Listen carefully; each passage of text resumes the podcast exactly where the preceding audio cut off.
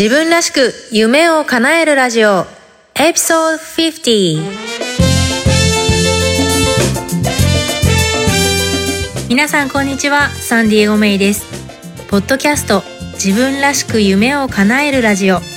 今回の内容はもちろん他にも元気の出て役立つコンテンツをウェブサイトサンディエゴメイ .com ではブログバージョンでお届けしています。ぜひチェックしてみてください。que hay en tus ojos.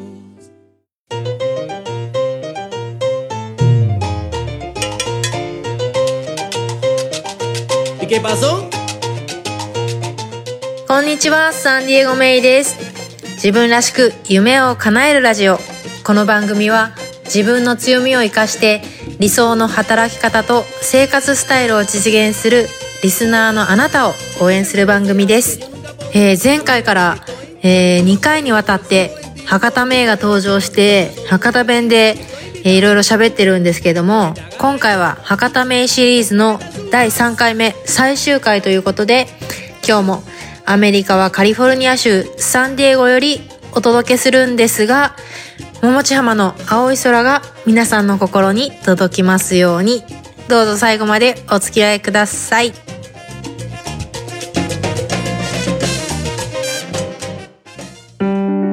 自分らしく夢を叶える。こんにちは、博多メイです。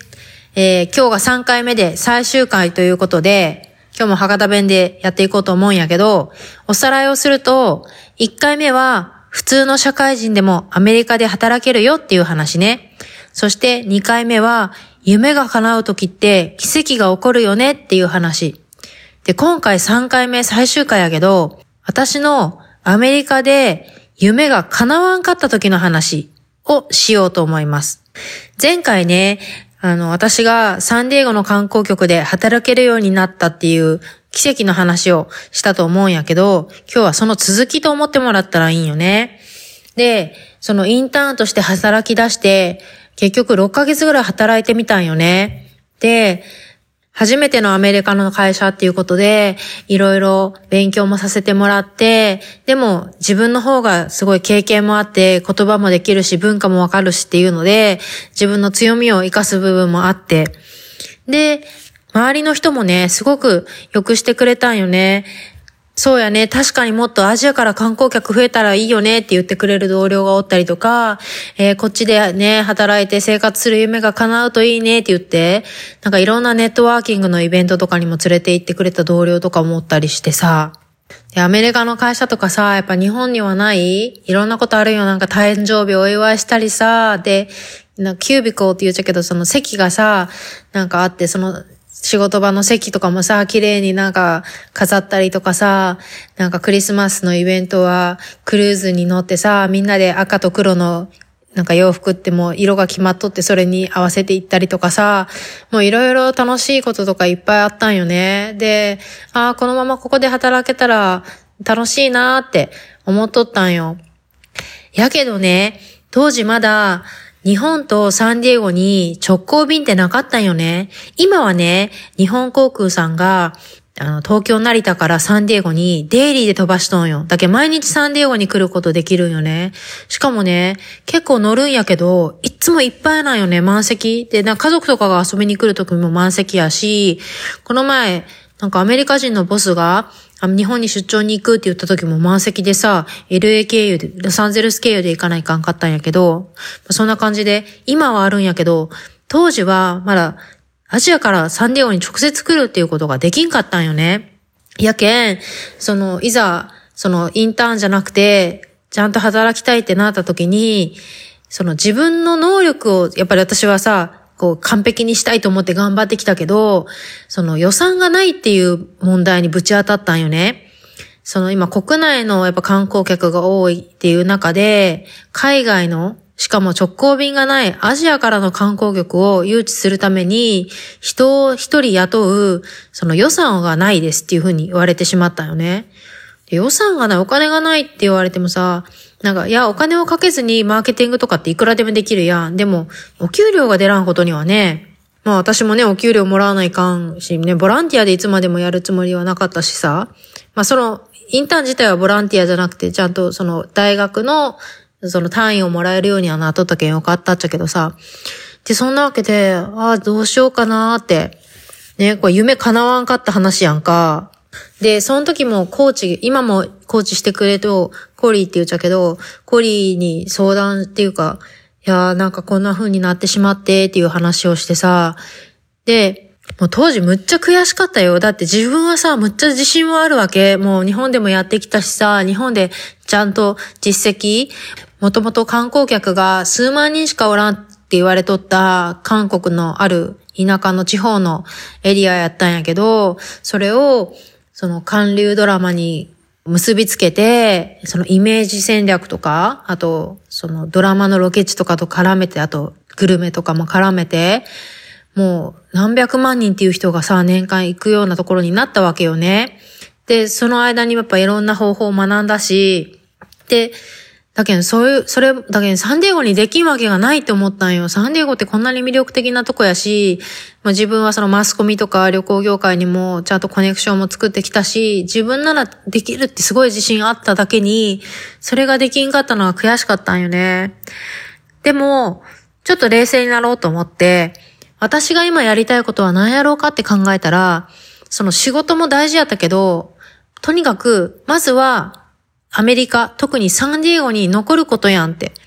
前回学生の時留学した時は、1年しかここに住めんくて、もっと住みたいっていう思いがあった。だけん、とにかくここに残ることが大事やんって思ったんよね。で、あの、第1回目で話したみたいに、自分はこれまで、えー、日本のお金を海外に落とす仕事をしてきた。だけど今回は外貨を日本に、えー、落とす仕事をしたい。日本に貢献する仕事をしたいって思ったけん、そっちにシフトを一旦変えたんよね。プラス、そうすることで、結果、あの、会社から就労ビザをサポートしてもらって、合法的にアメリカに長期で住めるような風になったんよね。で、今振り返ってみるとね、もし、サンディエゴの観光局にそのまま働いとったらどうなっとったか。まず、その後、景気が悪くなったんよね。で、そのサンディエゴもなんかちょっと政治面でぐちゃぐちゃして、その観光局で使える財政がかなり危うくなって30人ぐらいいきなりリストラしたんよ。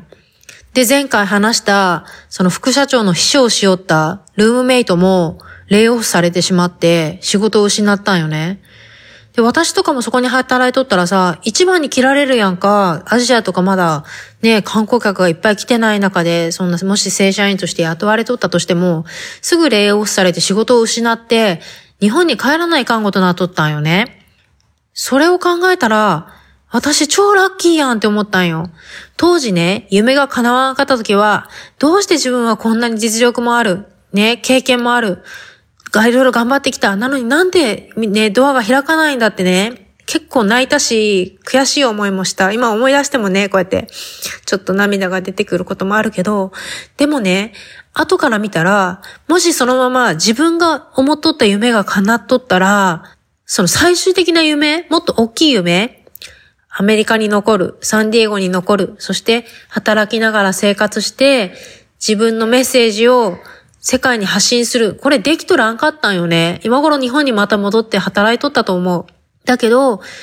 そう。やっぱね、世の中の出来事、自分に起こる出来事って、なるべくしてなるんよね。これをね、この経験ですごくね、痛感したと。でね、それが叶わんかったけど、今ここに大好きなサンディエゴで働きながら生活できとるし、観光局で働くっていう形じゃない形で自分の夢を実現しようよ。具体的に言うと、こうやってポッドキャストでサンディエゴの青い空、風を皆さんにお届けすることもできとうやん。これはほんとまさに自分がやりたかったことなんよね。それを別に誰かに雇われて限られた範囲でするっていう必要なかったんよね。ここに住んどけばできることやったんよ。マーケティングっていうスキルを活かしてできることなんよね。それやし、これが叶わんかったけん、じゃあどうすれば自分のマーケティングスキルとか経験を活かして、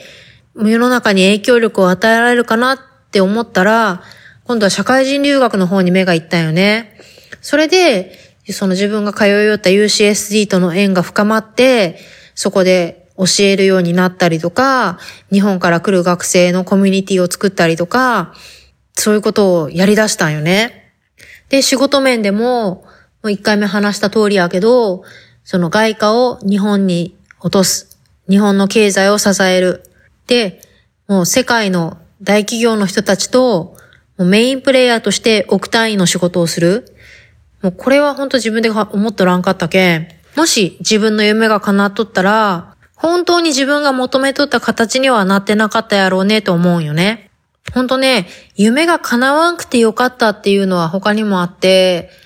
あとは、就労ビザっていうのを会社からサポートしてもらえたけん、就労ビザに関してはかなり詳しくなったんよね。やけんそうやって日本からアメリカで働きたいって思っと社会人の人、女性に限らず男性もやけど、こっちで働きたいって思った時に、結婚っていう形、割とね、こっちに留学とかで来と、日本人女性の場合、